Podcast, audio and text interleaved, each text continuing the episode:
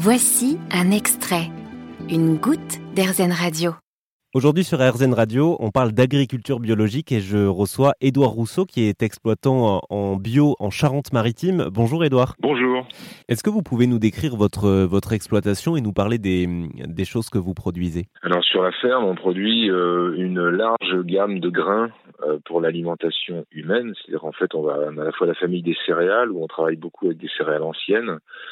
Alors dans les céréales anciennes, on a du, par exemple, du petit épeautre, euh, on a des seigles anciens, des blés de pays euh, anciens, donc non hybridés.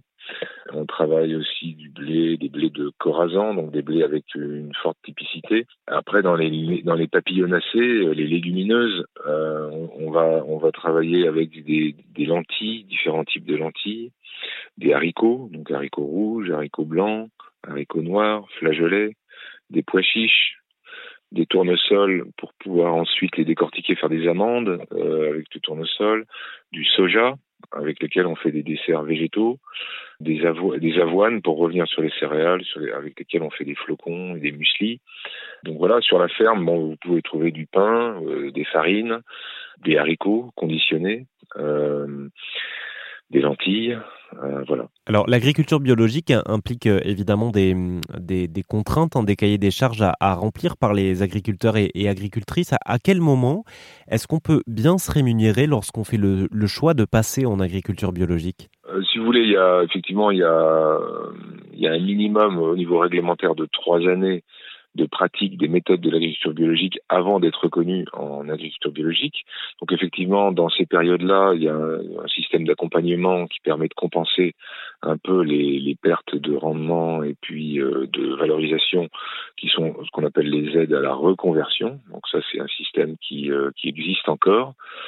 Et puis euh, après, une fois que vous êtes passé en bio, bon, vous avez un niveau de rémunération qui est un peu supérieur voilà, qui permet de compenser quand même une baisse de rendement parce que par rapport à de la culture intensive euh, chimique, évidemment, on n'est pas au même niveau de rendement, on n'est pas non plus au même niveau de qualité, on n'est pas au même niveau de rendement.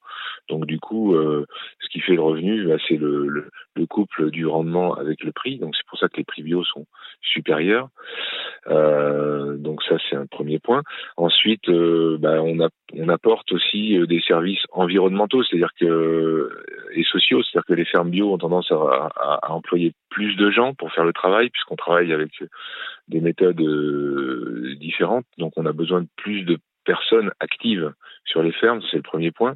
Et, entre, et aussi, on, on, on, on, apporte aussi une contribution à la qualité de l'eau, euh, à la qualité du paysage et de l'environnement, puisqu'aussi on, on fait tout un travail de replantation et de choses comme ça. Donc on avait jusqu'à présent qu'on appelait les aides au maintien, qui permettaient de reconnaître un peu les attributs positifs de cette agriculture sur le paysage, sur l'environnement, sur l'eau, qui malheureusement, euh, dans la dernière PAC, nous a été euh, supprimé, donc ce qui nous aide pas trop en ce moment. Enfin bon, ça nous empêche pas de continuer, mais euh, mais voilà. Donc on a encore beaucoup de choses à, à découvrir et à et à construire euh, encore dans ce sens-là, mais il y a des il y a des maintenant, il y a, beaucoup de, de, jeunes qui sortent euh, d'écoles euh, d'ingénieurs, d'écoles d'agronomie, euh, qui ont bien compris ça, qui ont bien compris cette bascule maintenant nécessaire. Donc là maintenant, faut mettre les mains dans le cambouis, euh, faut y aller pour pour justement aller mettre de la de la compétence et de la technique au service de la nature. Ce sera le, le mot de la fin. Merci beaucoup, Edouard euh, Rousseau.